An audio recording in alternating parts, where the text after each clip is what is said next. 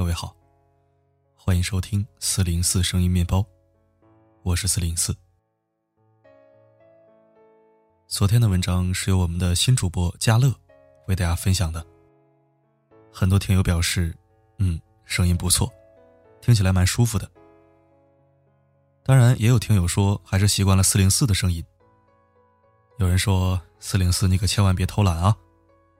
放心，放心，不会的。我偷懒一般都是直接请假。有一些不同视角的好文章，真的需要一个女性的声音来诠释，才会更合适。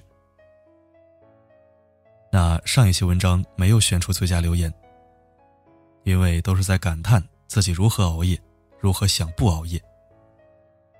包括我在内，夜猫子一个，所以昨天的文章我连读都不好意思读。哎。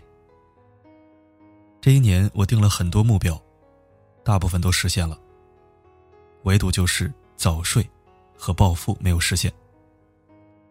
暴富这个存在运气成分，需要机遇和努力，不能急。可是早睡，看似随时可以做到，但就是越简单，才越难实现。想起一句话：能做好一件简单的事，也是一件。不简单的事，深以为然呐。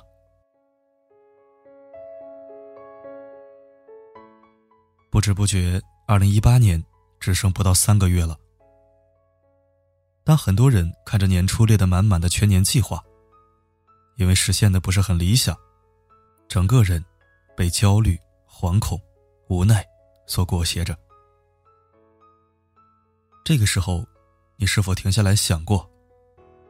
我们真的只有必须按照这样的节奏和轨迹走下去，才会幸福吗？当这两天我再次看到这个不到四分钟的演讲视频时，似乎找到了想要的答案。我把这个演讲视频放在了文章里，强烈建议你看看。在演讲的前一分钟里，给大家讲述了一个教科书般的完美人生：十八岁成人。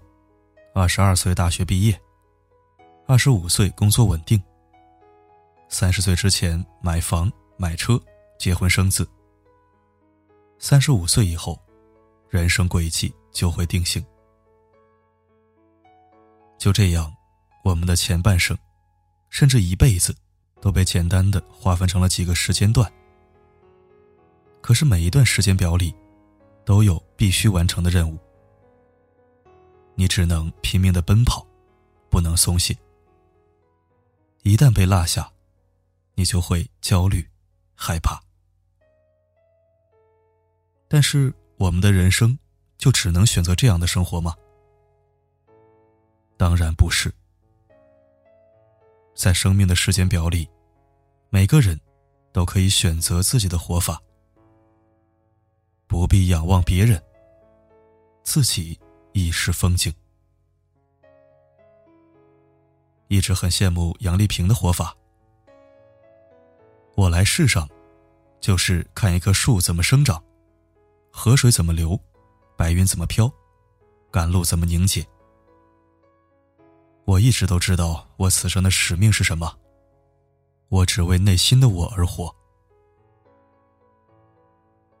人生有一些事情是急不来的。知道自己想要什么，然后按照自己的节奏，慢慢的往前走。这样的生活节奏，才更加舒适惬意。就像演讲中提到的，二十五岁以后才拿到文凭，依然值得骄傲啊。三十岁没有结婚，但过得很快乐，也是一种成功啊。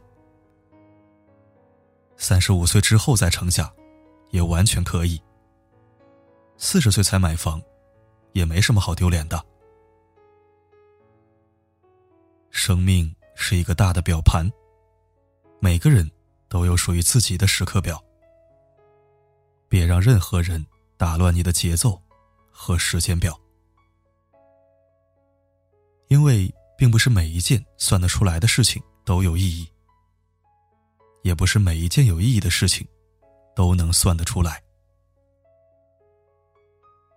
正如姜子牙八十岁挂帅，司马懿六十多岁才受到重用，刘备四十多岁了才有自己的队伍，马云三十五岁才创立阿里巴巴。还记得中国诗词大会当初火的时候，不止一次听见有人说：“不好好工作赚钱，整天读诗能干什么呢？”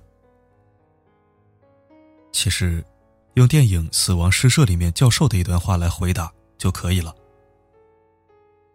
我们读诗、写诗，不是为了好玩而是因为我们是人类的一份子，而人类是充满激情的。没错，医学、法律、工程、商业，这些都是崇高的追求，足以支撑人的一生。但诗歌、美景、浪漫、爱情，才是我们想要活着的意义呀！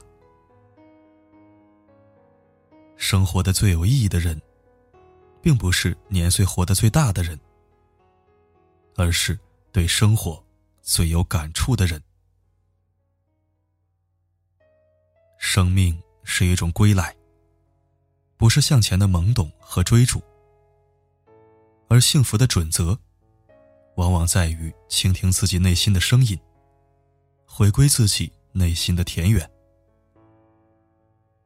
要知道，人生有时候走得慢一点、稳一点，反而会更快靠近自己想要的生活。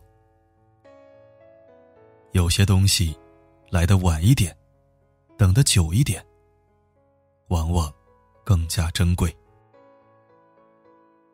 最后，愿你如《无问西东》里所说的：“爱你所爱，行你所行，只问初心，只问敢勇，无问西东。”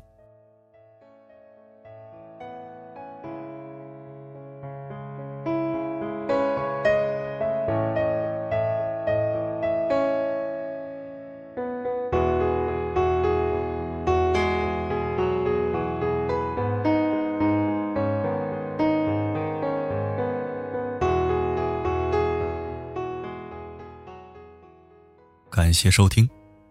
如果喜欢本期分享，不要忘了点赞、转发并留言。四零四声音面包新增每日金句栏目，每一期都会有四零四选出最佳留言，然后会在次日的节目中读给大家听。期待你的走心留言。好了，今天的分享就到这里。我是四零四，不管。发生什么？我一直都在。